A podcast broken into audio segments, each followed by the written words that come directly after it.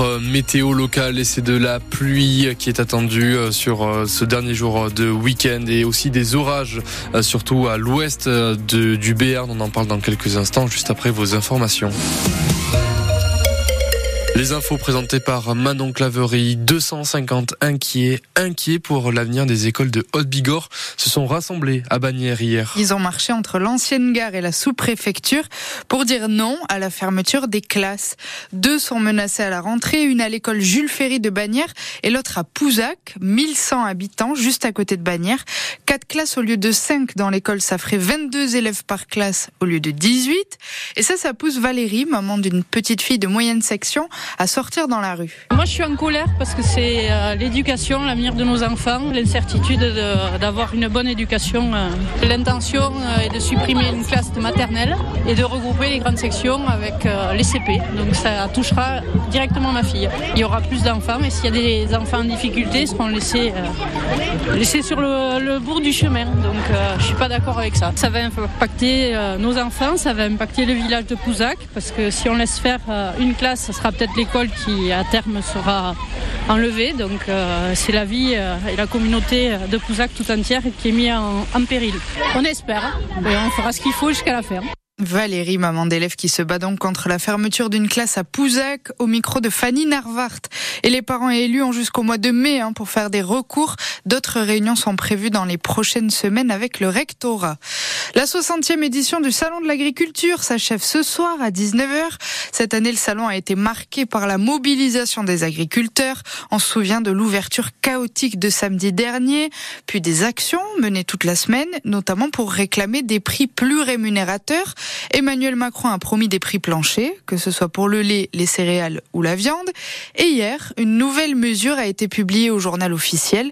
Le secteur agricole rejoint la liste des métiers en tension. Ça veut dire que les agriculteurs pourront recruter plus facilement de la main-d'œuvre étrangère. Une bagarre mortelle à Saint-Lary dans la nuit de vendredi à samedi. Selon la Nouvelle République des Pyrénées, un homme de 49 ans est mort après s'être battu en sortant de boîte.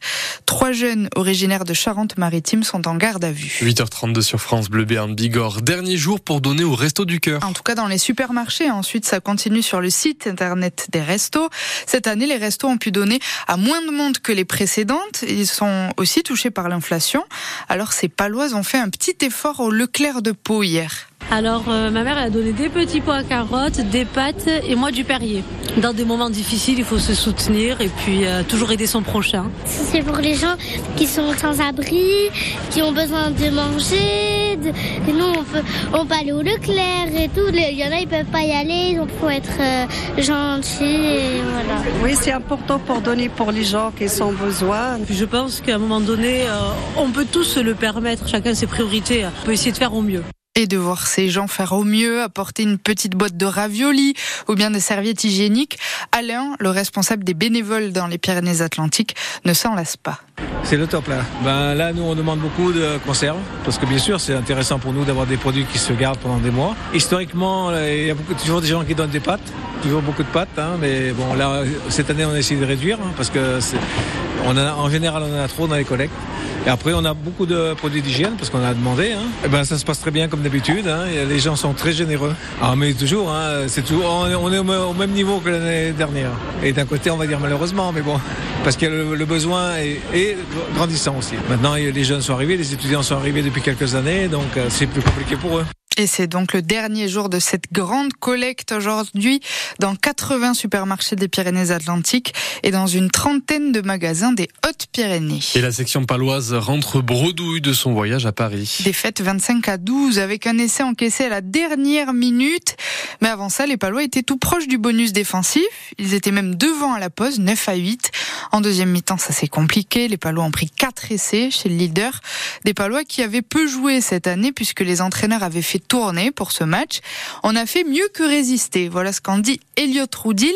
Il était titulaire au centre pour la première fois cette saison. On a tous lu la presse, on a vu que vous annonciez quand même un, beaucoup de turnover et on nous annonçait plutôt la tempête. Euh, force est de constater qu'on a pu montrer quand même des bonnes choses, même si le, résultat est dur. Personnellement, je reste euh, quand même très fier de ce groupe. Honnêtement, je pense qu'il y a quelques années, on en aurait pris 30 ici. Et que là, on repart d'ici en, se disant, putain, on aurait pu euh, repartir avec des points à 2-3 détails. Donc oui, on progresse, on évolue. On est tombé sur plus fort que nous.